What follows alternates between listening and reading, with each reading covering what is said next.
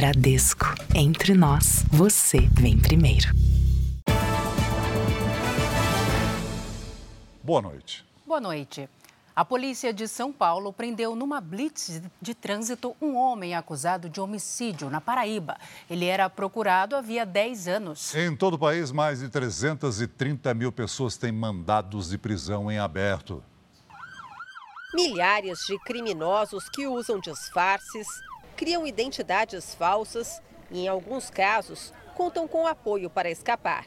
De acordo com o Conselho Nacional de Justiça, o Brasil tem hoje 331 mil mandados de prisão em aberto, pouco mais da metade do total de presos no Brasil. Existe uma série de circunstâncias que favorecem é, uma pessoa a se esconder numa cidade grande, né? Nem sempre a captura de condenados é resultado da investigação. Policiais militares de Guarulhos, na Grande São Paulo, desconfiaram de um motorista durante uma abordagem de rotina no trânsito.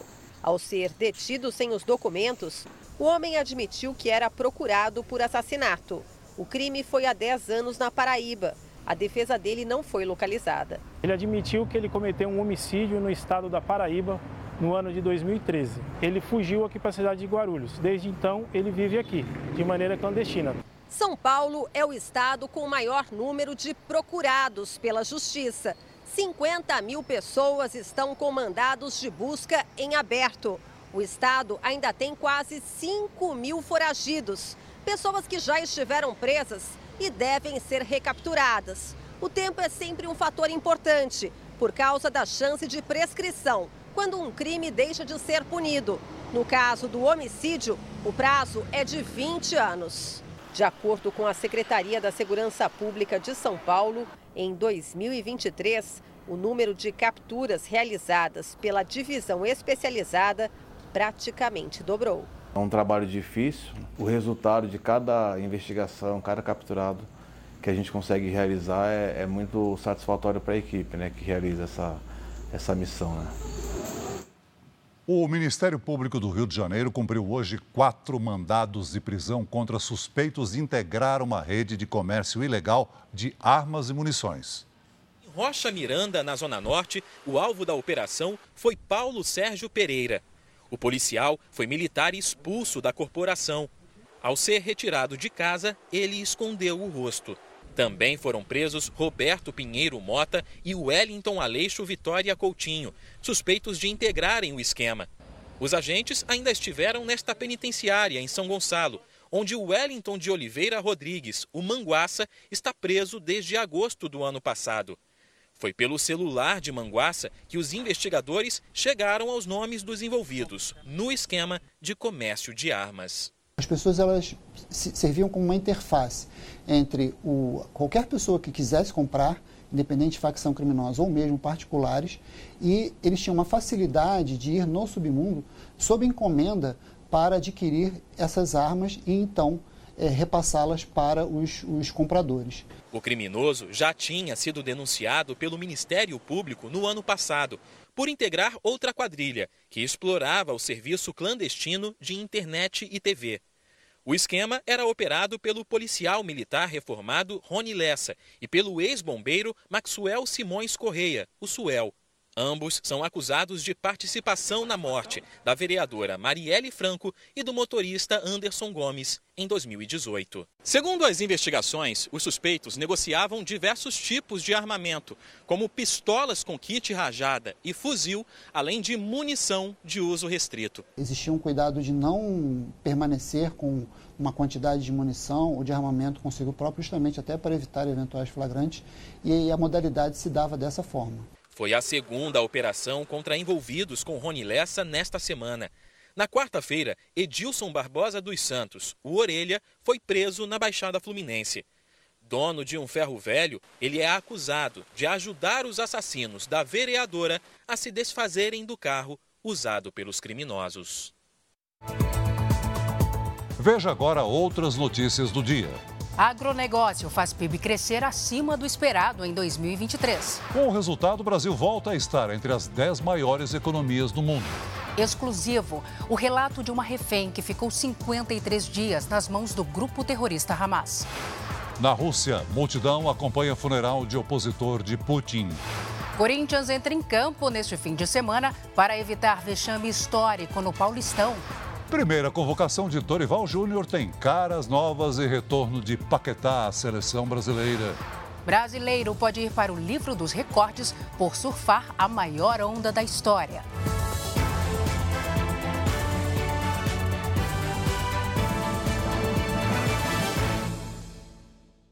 Oferecimento: Bradesco. Comprar online com cartão virtual é fácil.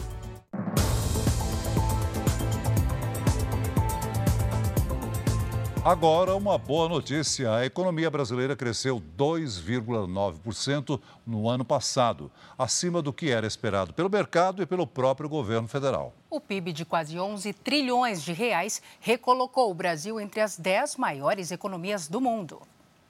Sérgio é operador de usinagem nesta metalúrgica, na Grande São Paulo. Faz parte da turma de contratados no ano passado. O mercado está aquecido, então o nosso ganho aumenta com hora extra, adicionais, etc.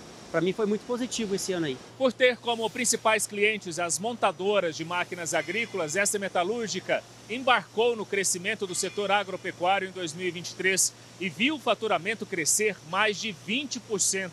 O número de funcionários também aumentou e hoje a empresa conta com 800 trabalhadores. 2022 foi muito bom. A gente acreditava que não seria tão bom em 2023, mas o 2023 foi surpreendente e manteve o mesmo nível. O IBGE divulgou hoje o resultado do Produto Interno Bruto do ano passado, que é a soma de toda a riqueza produzida no país. O crescimento foi de 2,9%, com valor total de quase 11 trilhões de reais. O ministro da Fazenda, Fernando Haddad, comemorou o desempenho e disse que foi além do esperado. Fechar 2,9 é bastante positivo para o Brasil, passa para o mercado nacional e internacional e para o cidadão, para o consumidor, para o empresário, uma confiança na economia brasileira.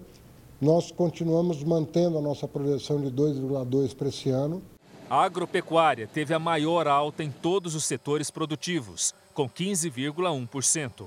O destaque foi a produção recorde de soja e milho. Também houve crescimento nos setores de serviços e indústria. A indústria ela é, cresceu também um pouco mais do que o ano passado em cima de indústria extrativa, que é, por exemplo, o petróleo, né? É, que a, cuja produção tem crescido bastante esse ano. Os serviços foram outros que cresceram, mas também desacelerando com relação a 2022. É, 2022 ainda tinha um pouco dessa coisa de retomada da pandemia, reabertura, que fizeram os serviços crescerem mais. Né? Esse ano a gente não teve isso. O crescimento do PIB recolocou a economia brasileira entre as 10 maiores do mundo, segundo uma consultoria de análise de risco. O país ocupa agora a nona posição à frente do Canadá. Ainda assim, este economista não vê uma retomada robusta de investimentos principalmente pela perspectiva de um PIB menor este ano. É um bom resultado para o ano que passou.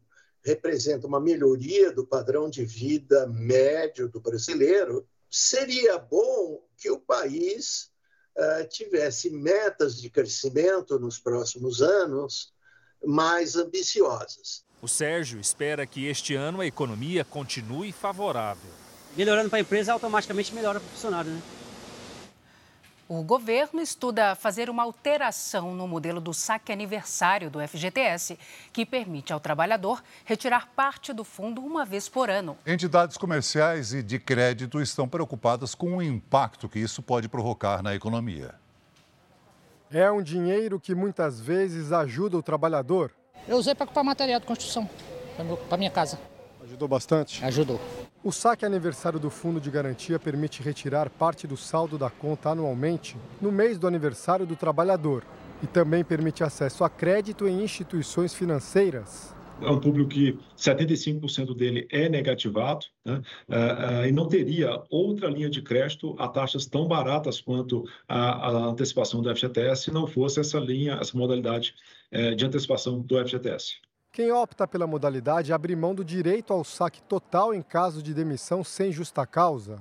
Para reverter a escolha, um período de carência de 25 meses. O governo federal pretende encaminhar um projeto de lei ou uma medida provisória para acabar com o saque aniversário do FGTS. Para a Associação Comercial de São Paulo, o fim do saque aniversário seria uma medida extrema que pode prejudicar o crédito da família brasileira e impactar diretamente o varejo. A entidade pede ainda uma flexibilização da lei para que o trabalhador tenha acesso ao saldo total do FGTS em caso de demissão sem justa causa. Ao fazer a opção do saque aniversário, a pessoa fica uh, travada para usar o saldo do FGTS, se for mandado embora, ou se tiver uma necessidade, ou se for comprar um imóvel. Mas poderia haver uma flexibilidade para pagar antecipadamente ou pagar o crédito e poder usar o restante. Quem já usou o benefício se preocupa com a possível extinção. Acho que, querendo ou não, a gente paga muito imposto. Então, é um, uma coisa que ajuda um pouco a gente em algum sentido. A Associação Brasileira de Bancos alerta que a medida vai impactar no endividamento dos trabalhadores. Esta linha de crédito não compromete o orçamento mensal é, do trabalhador. Então, ela tem uma importância muito grande para poder enfrentar esses, esses imprevistos do dia a dia, né, essas dívidas em atraso, é, via essa antecipação da FGTS.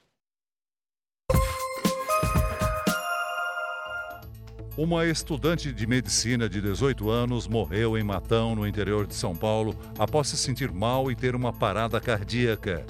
É investigado se ela foi vítima de dengue e se tinha alguma comorbidade. O estado do Rio de Janeiro registrou o primeiro caso de febre Oropuche no ano. Um homem de 42 anos esteve recentemente no Amazonas, onde deve ter sido picado pelo mosquito transmissor. O paciente não precisou ser internado. A febre Oropuche é causada por um vírus e não há tratamento específico.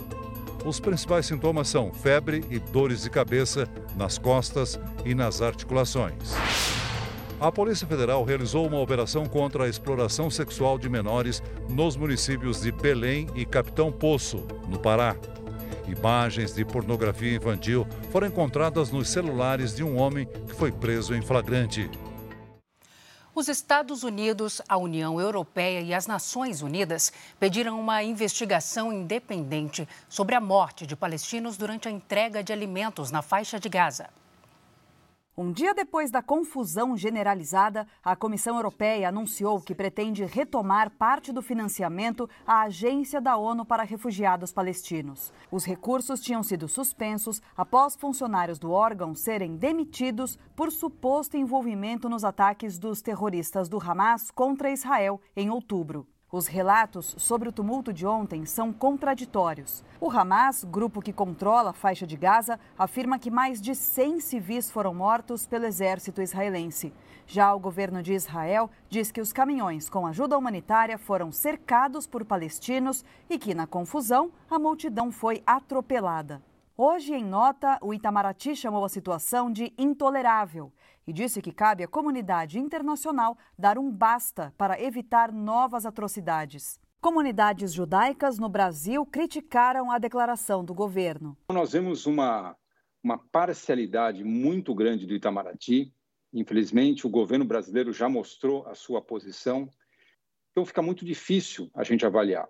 Uma coisa que é muito importante é que toda a vida de, do israelense e de palestino é igual nós sentimos muito a toda a vida que é perdida nesse conflito. O que aconteceu ontem ainda não está claro e o governo brasileiro já saiu com uma manifestação como se a opinião do Hamas, a informação do Hamas fosse fidedigna. Eu acho que é intolerável também é, continuarmos com 136 pessoas reféns dentro dos túneis do Hamas desde o dia 7 de outubro cabe à comunidade internacional conseguir a libertação dos 136 reféns que estão lá. Em Tel Aviv, manifestantes se reuniram em frente à embaixada americana com bandeiras dos Estados Unidos. As famílias dos reféns disseram que a manifestação foi em apoio ao governo dos Estados Unidos pelos esforços para libertar os sequestrados pelos terroristas do Hamas. Enquanto isso, uma marcha com centenas de pessoas se aproxima de Jerusalém. Além de cartazes com fotos dos sequestrados, familiares e amigos carregaram macas para lembrar que muitos reféns e soldados foram feridos nos ataques de outubro. Eles pedem que um cessar-fogo seja negociado com urgência para que todos voltem para casa. Hoje, o ministro das Relações Exteriores do Egito, um dos países que mediam as negociações de trégua, disse que espera que o acordo seja fechado antes de 10 de março, quando começa o Ramadã, período sagrado do calendário islâmico. Na antiga Jerusalém, onde fica a mesquita de Al-Aqsa, a presença de policiais israelenses foi reforçada.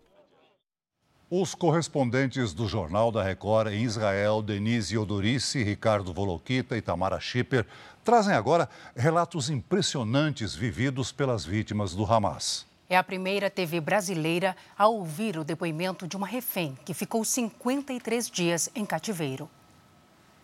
Ada Sagui, 75 anos. E uma vida interrompida por um ataque surpresa. Eu tenho vida até o dia 7 de outubro e eu tenho vida nova depois do dia 28 de novembro. No intervalo entre as datas, a história de um sequestro. Ada morava no kibbutz Niros, a menos de dois quilômetros da fronteira com a faixa de Gaza. No sábado, 7 de outubro, o local foi invadido por terroristas. Tiros nas janelas e paredes. 70% das casas incendiadas. Ada conta que recebeu o alerta por telefone, mas não conseguiu fugir e foi feita refém. Assim como outros sequestrados, ela foi levada de moto para Gaza. Professora aposentada de hebraico e árabe, Ada conseguia entender o que os terroristas diziam. Mas ela não sabia o que estava acontecendo, onde estavam os amigos e vizinhos, quem estava vivo e quem não havia resistido. O sentimento era de angústia. Uma guerra psicológica. Eles tentavam dizer algo que você não sabia se era verdade ou não. Então foi difícil lidar mentalmente com isso, ela lembra. O cativeiro de Ada era na cidade de Khan Yunis, no sul da faixa de Gaza. Da casa dela até lá foi uma viagem de cerca de meia hora.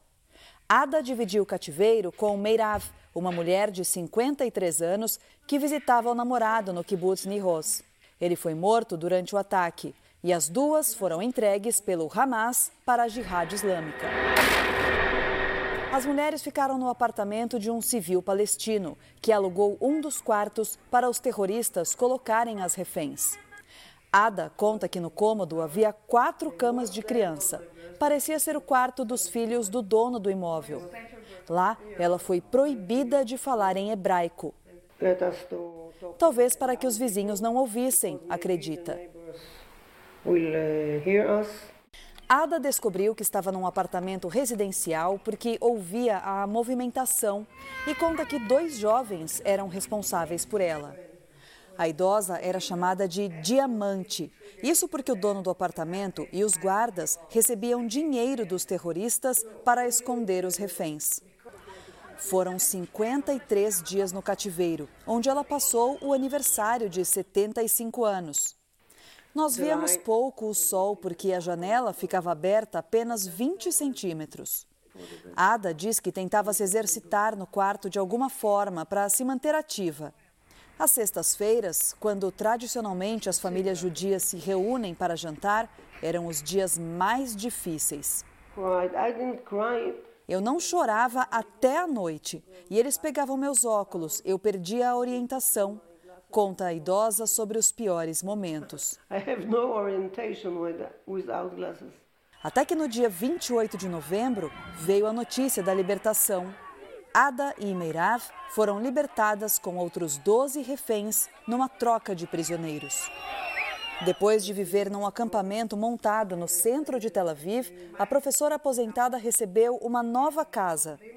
Ada vive neste apartamento há dois meses e é vizinha de outras famílias que também foram acomodadas nesta cidade pelo governo israelense depois do 7 de outubro. Aqui, a 60 quilômetros do kibbutz, onde ela viveu por 55 anos, Ada começou uma nova vida. Os reféns não costumam falar muito sobre o que aconteceu. Relembrar a história que mudou a vida dela para sempre não é fácil e Ada se emociona. Mas quando digo que ela parece uma mulher forte, Ada concorda. Eu sou forte, eu sei. Eu posso ver, eu posso sentir.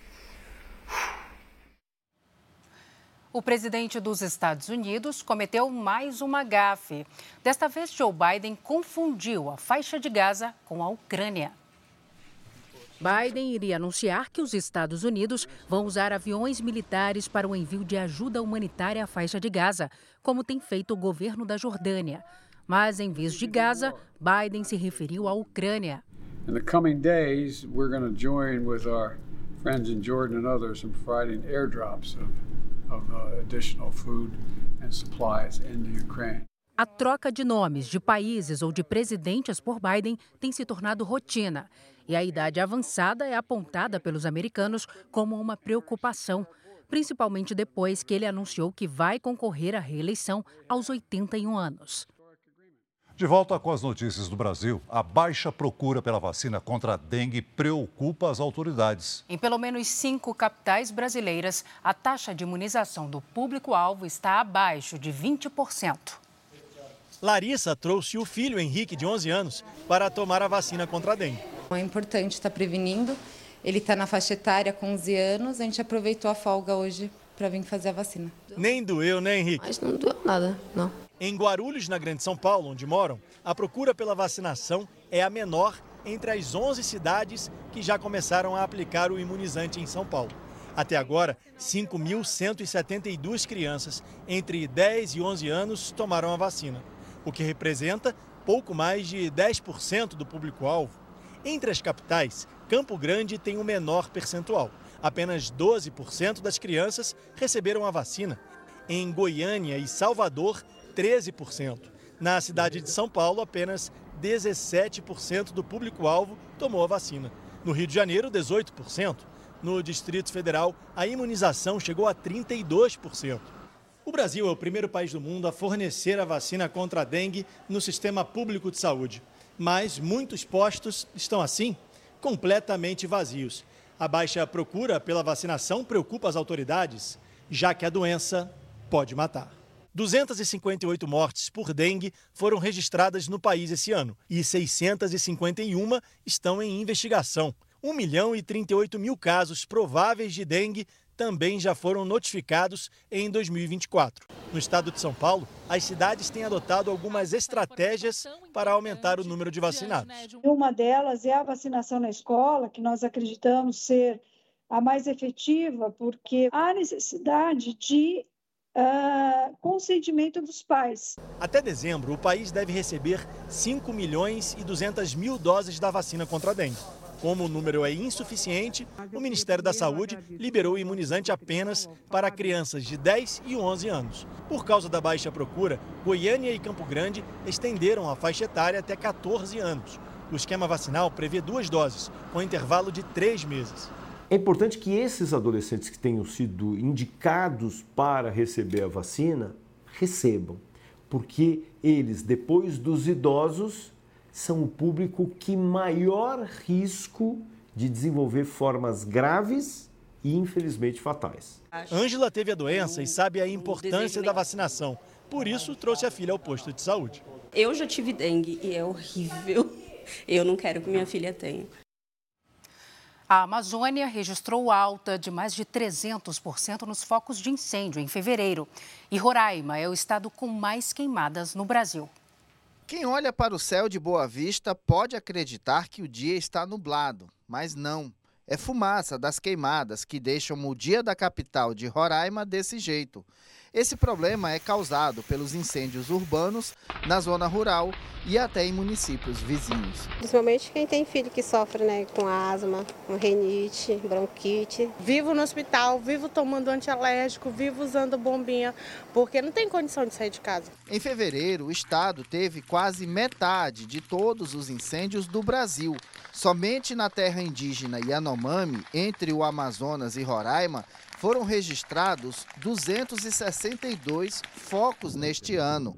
O problema é agravado pela estiagem. O governo federal reconheceu situação de emergência em nove dos 15 municípios do estado. É, a previsão para esse mês ainda é uma certa intensidade com relação à estiagem, né?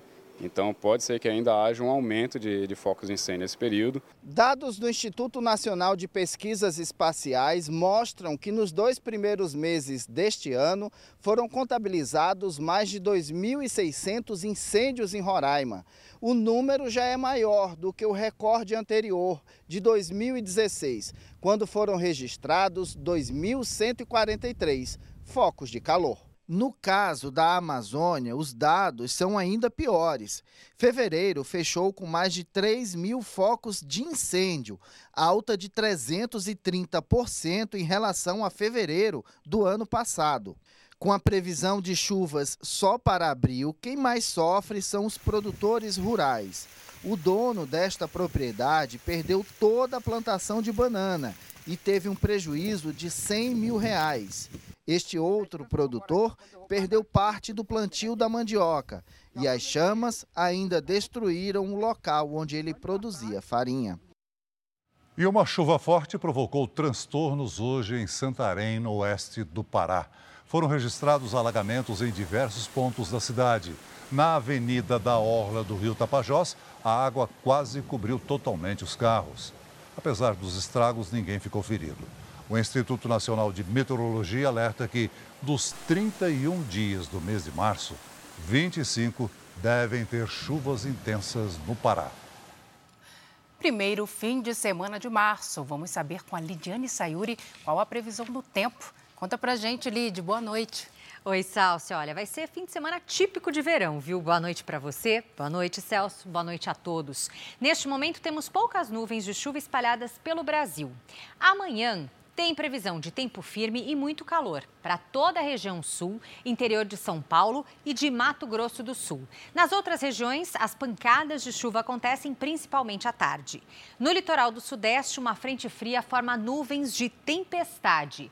No norte do Rio de Janeiro, no Espírito Santo, no leste de Minas e no sul da Bahia, os temporais são mais intensos e há chance de transtornos. Em Porto Alegre, sábado à tarde, com 33 graus. No Rio de Janeiro e em Fortaleza, faz 31. Em Campo Grande, 36. Em Salvador, 32. Em Manaus, 29. E em Porto Velho, até 30.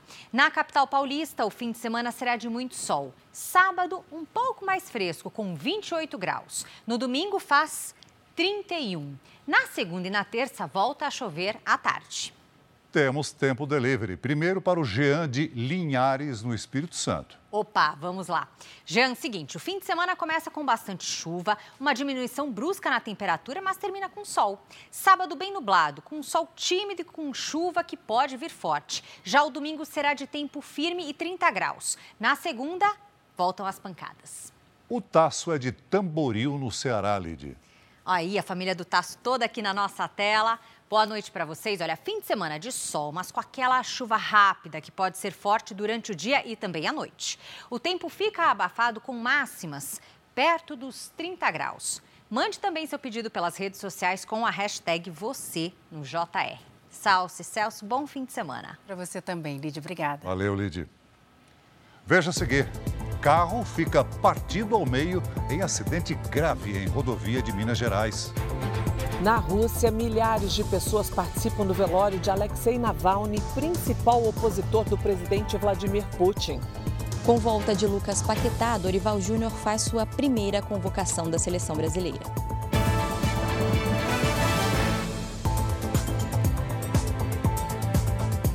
A polícia encontrou um caminhão parcialmente desmanchado numa chácara no interior de São Paulo.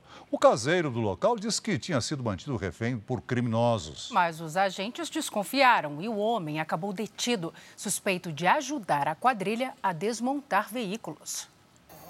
O caso foi registrado inicialmente como sequestro. A polícia suspeitou de cinco homens entrando de carro em uma chácara. Os PMs invadiram o local e encontraram um caminhão parcialmente desmanchado. Dois suspeitos foram presos e três fugiram pela mata, na região de São Roque, interior de São Paulo. Na casa estavam o caseiro e a família dele. O caseiro da chácara disse aos policiais militares que tinha sido rendido pelos criminosos, mas aqui na delegacia caiu em contradição e também foi preso. No final, pagou fiança e foi liberado, mas vai responder por crime de receptação. A polícia acredita que ele recebeu dinheiro para deixar a quadrilha usar o espaço. No local foram encontradas várias peças de veículos. De acordo com a polícia, esse já era o terceiro caminhão desmontado na chácara. Também foram apreendidos bloqueadores de celular e de rastreadores de veículos. O motorista do caminhão prestou queixa à polícia. Ele contou que foi abordado por criminosos na rodovia Regis Bittencourt e que ficou cerca de três horas em poder dos ladrões. Depois foi solto em uma área de mata, sem ferimentos. Os presos vão responder por receptação e associação criminosa. A polícia faz buscas pela região à procura dos três fugitivos. O usuário de um aplicativo de transportes procurou a polícia depois que uma encomenda não chegou ao destino. De acordo com a vítima, o motorista cancelou a viagem logo após retirar o pacote. O que era para ser um momento de alegria virou um pesadelo. No mês passado, Carlos comprou um videogame de um amigo de infância em São Paulo. Pela praticidade, solicitou um carro de aplicativo para que o aparelho fosse entregue na casa dele mas o videogame nunca chegou. Nunca me ocorreu nada desse tipo. Então, quando aconteceu isso comigo, eu fiquei incrédulo porque eles fizeram um descaso e descobri que não existe segurança alguma na plataforma.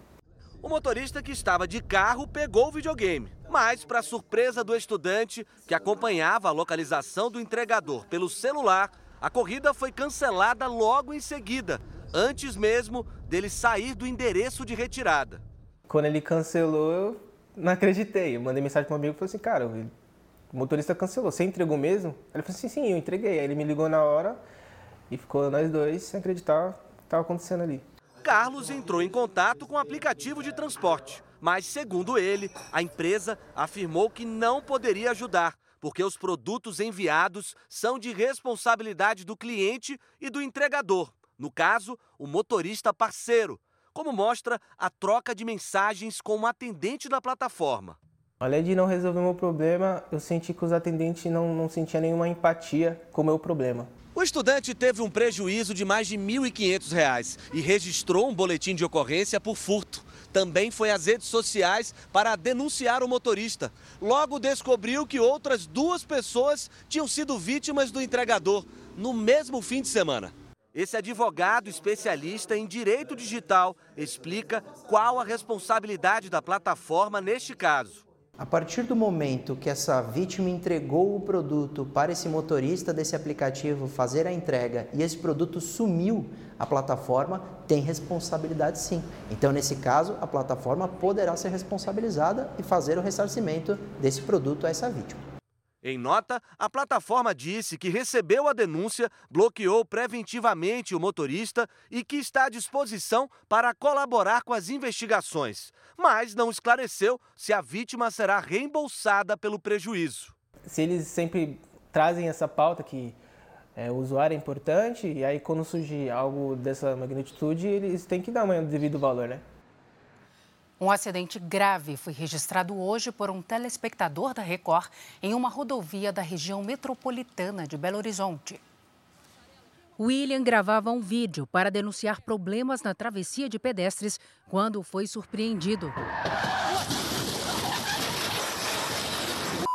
Me deparei com o carro na minha frente em altíssima velocidade e logo já saí correndo, levantei o celular e ele bateu nessa mureta atrás de mim. O carro foi partido ao meio e parte da lataria ficou retorcida na estrutura da passarela.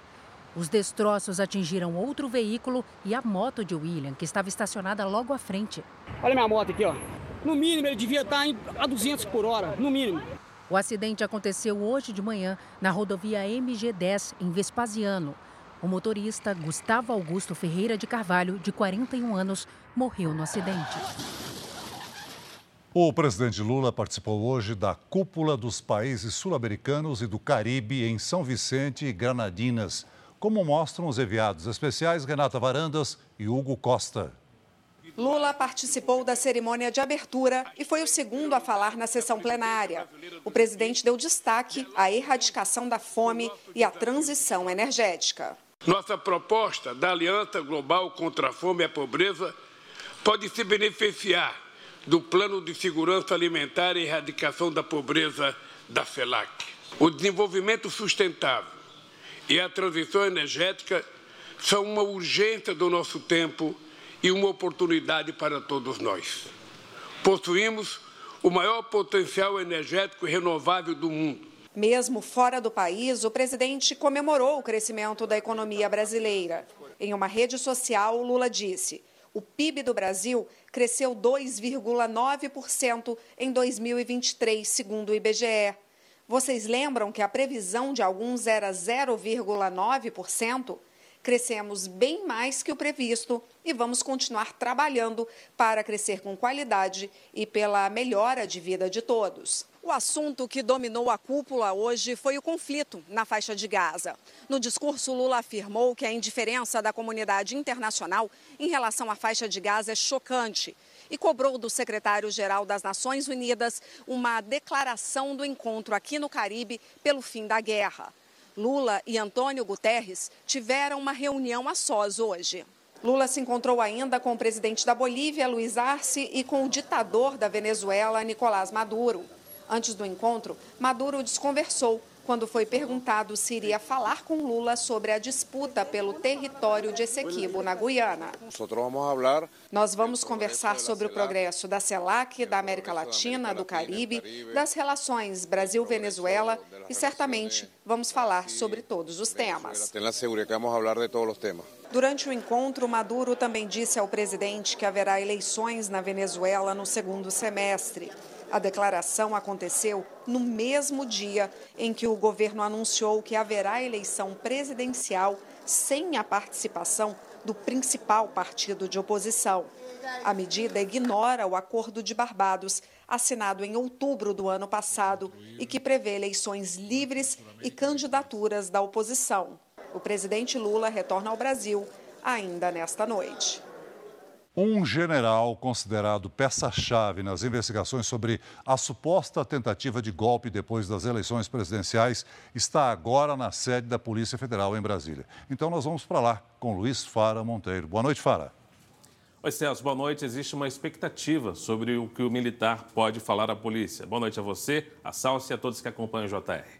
O general Marco Antônio Freire Gomes, comandante do Exército no final do governo de Jair Bolsonaro, presta depoimento à Polícia Federal sobre a suposta tentativa de golpe de Estado.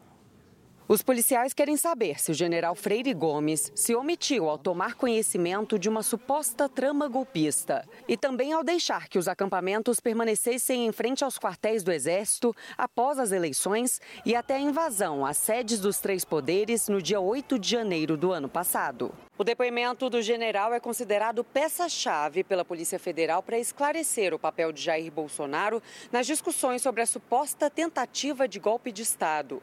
Ele está sendo ouvido na sede da Polícia Federal desde as três horas da tarde, na condição de testemunha. Freire Gomes foi comandante do Exército nos últimos nove meses da gestão Bolsonaro. Ainda de acordo com a PF, o general Braga Neto, ex-ministro da Defesa e candidato a vice na chapa de Bolsonaro em 2022, chegou a pedir por mensagem para que membros das Forças Armadas atacassem a imagem de militares que resistiam às supostas ideias golpistas. Eu fico por aqui e você acessa mais notícias de Brasília no r7.com. A gente volta ao estúdio em São Paulo, Celso e Salso. Obrigado, Fara. Na Rússia, milhares de pessoas participaram hoje do funeral de Alexei Navalny, um dos principais opositores do presidente Vladimir Putin. Uma multidão compareceu ao cemitério. O governo russo havia proibido protestos no dia do funeral, mas a polícia não impediu que as pessoas gritassem frases contra o Kremlin. Você não teve medo e nós também não teremos. E não vamos desistir, desafiaram os manifestantes. Em todo o país, ao menos 45 pessoas foram presas por participarem de eventos em memória de Navalny. Em Moscou, o enterro só pôde ser acompanhado por familiares.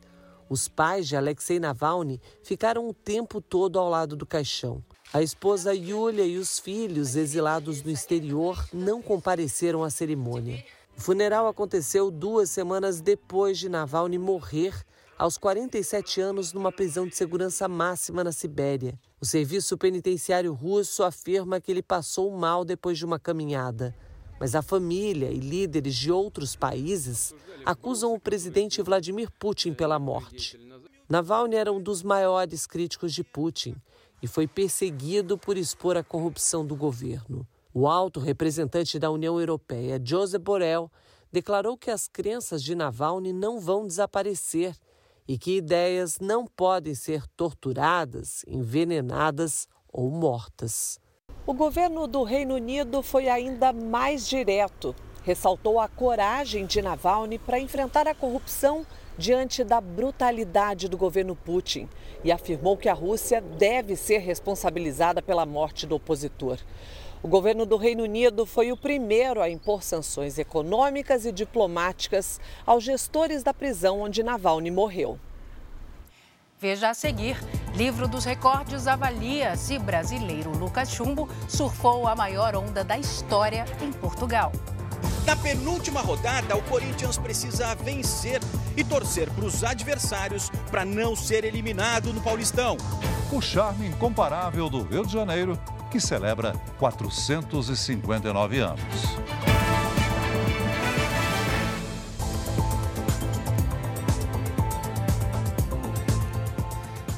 Homem suspeito de roubar e agredir uma mulher no Carnaval de Salvador foi preso em Vitória da Conquista, a 500 quilômetros da capital baiana. As imagens que circularam em todo o país chocaram pela covardia. A jovem com o celular na mão faz questão de registrar os últimos momentos do Carnaval de Salvador, quando um homem se aproxima, toma o celular e em seguida dá um soco no rosto dela. Logo depois, o criminoso foge no meio da multidão. Toda vez que eu pegava meu celular, eu sempre olhei se estava tranquilo, se não estava. E naquele momento, para mim, parecia estar muito tranquilo. Por isso eu peguei. Erivelton Nascimento foi preso e confessou o crime. Nós temos não apenas essas imagens que viralizaram, mas pesquisamos e obtivemos outras imagens e conseguimos identificar alguns comparsas que agiram com esse indivíduo. As investigações mostraram que eles fazem parte de uma quadrilha responsável por vários assaltos durante o carnaval. Em todos os casos, agiam com violência. O número de furtos este ano subiu 12,5% em relação a 2023. A polícia pediu a prisão preventiva de outros dois suspeitos que estão foragidos e recuperou sete telefones e relógios que estavam na casa deles. Em Minas Gerais, um estudante viveu momentos de terror na mira de assaltantes. E a família ainda pagou o resgate por um carro que não foi devolvido. Câmeras de segurança registraram o momento em que dois homens abordaram o motorista e anunciaram um assalto. O estudante, que esperava um colega para ir à faculdade, foi obrigado a permanecer no veículo com os criminosos. Enquanto circulavam pelas ruas de Belo Horizonte, Mateus foi ameaçado com uma arma e obrigado a apagar todas as informações do celular. Primeiro eles pediram para me resetar meu telefone, eu resetei meu telefone e eles continuaram rodando comigo. Assim que foi liberado, a dupla fugiu com o celular e o carro dele. Dois dias depois, o pai do estudante recebeu uma ligação. Do outro lado da linha estava um dos assaltantes pedindo dinheiro para que o veículo roubado fosse devolvido.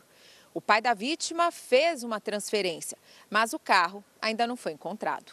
O pai dele, né, no desespero, não pensou, fez o Pix, eles marcaram de entregar o, de devolver o carro, acionei o 190, fizeram uma, uma ronda no local comigo e né, realmente o carro não estava. Esse advogado criminalista alerta: em situações assim, o mais indicado é procurar a polícia. O processo desse de negociação poderia ser monitorado pela polícia e já permitir a intervenção policial e a prisão dessas pessoas dentro do procedimento policial sozinha, a pessoa vai continuar desamparada e vai continuar sendo vítima exatamente de quem praticou o delito. A Polícia Civil investiga o caso. O estudante ainda tem esperanças de recuperar o veículo. Agora é esperar e pedir para Deus, né, para aparecer o carro, que o carro estava sem seguro.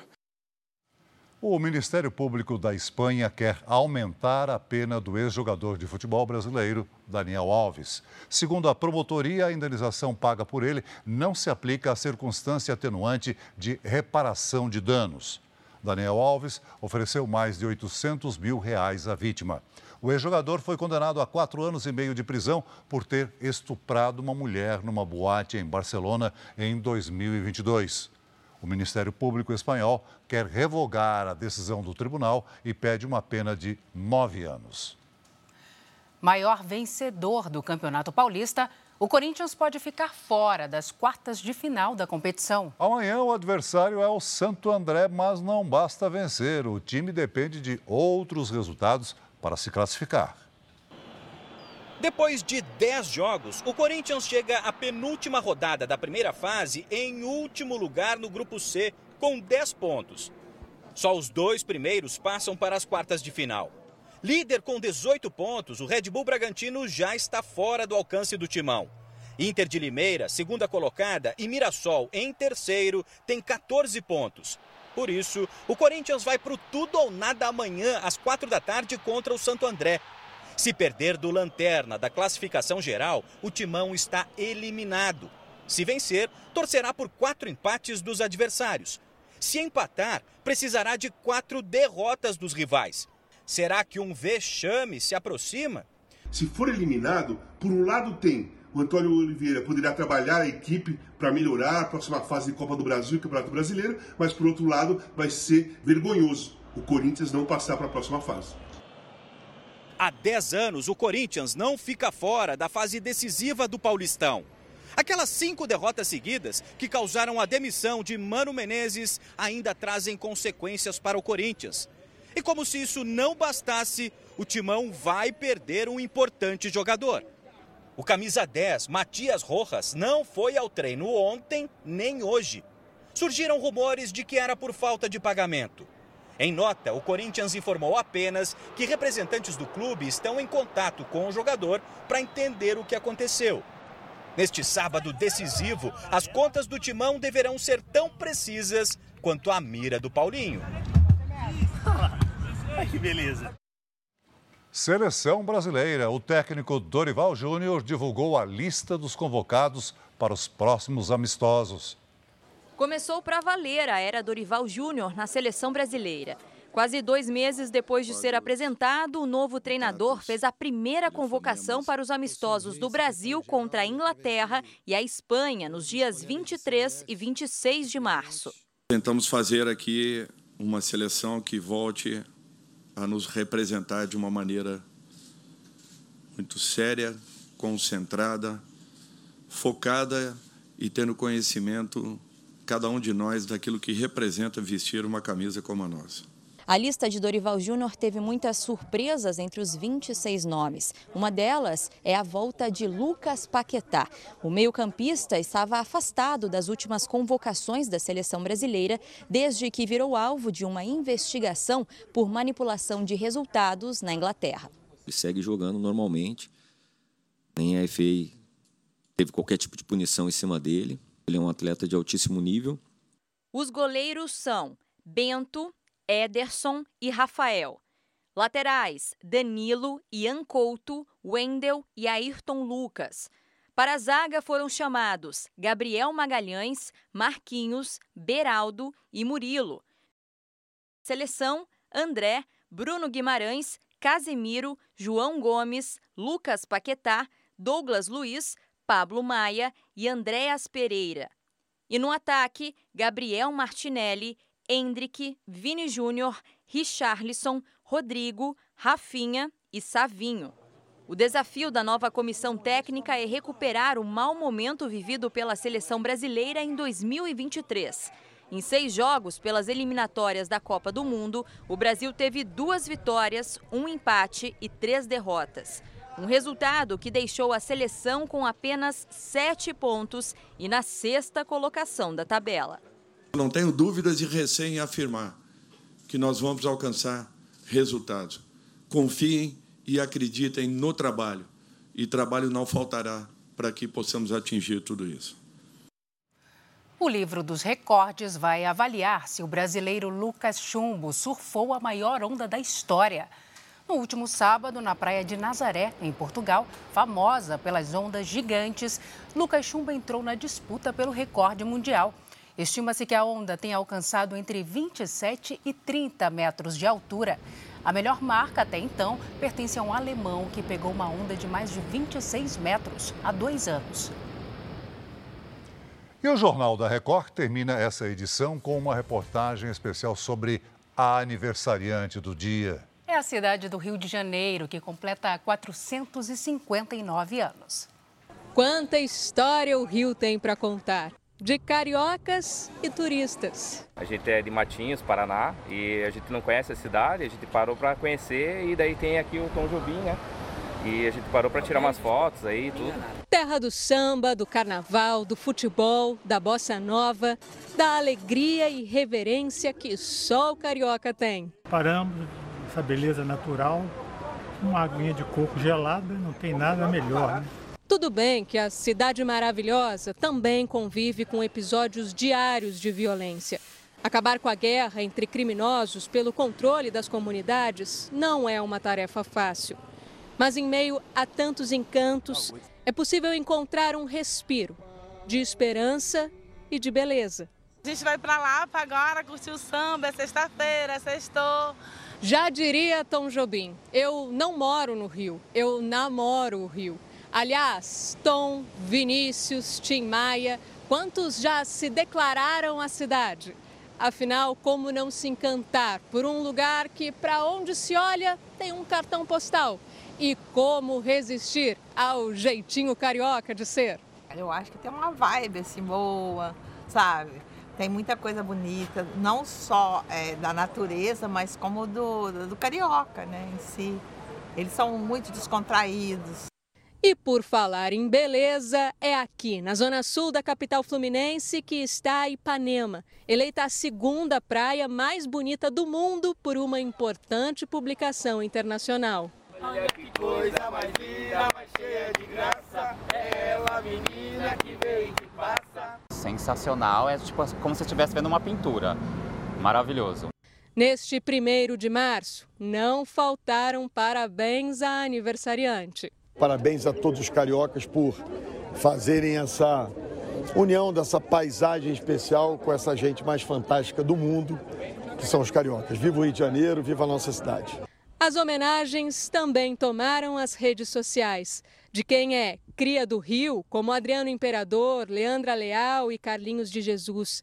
E de quem escolheu a cidade como lar, como a atriz e cantora Emanuele Araújo. Ah, e teve parabéns de quem, assim como o Rio, faz aniversário hoje. Parece coincidência, mas não é não. E o privilégio de ser um carioca, dizendo que eu, eu faço aniversário junto com o Rio de Janeiro, isso aí não é, é para qualquer um não. Então só agradecimento. Sentimento de agradecimento que toma conta de quem tem uma das sete maravilhas do mundo como lar. O Rio pode não ser perfeito, mas sobre os problemas a gente fala amanhã. Hoje só cabe dizer parabéns, Rio de Janeiro. O Jornal da Record de hoje termina aqui. Essa edição na íntegra e também a nossa versão em podcast estão no Play Plus e em todas as nossas plataformas digitais. E à meia-noite e meia tem mais Jornal da Record. Fique agora com Jezabel e logo após Gênesis, Celso Zucatelli apresenta episódio inédito de Quilos Mortais. Não perca. Boa noite para você. Boa noite.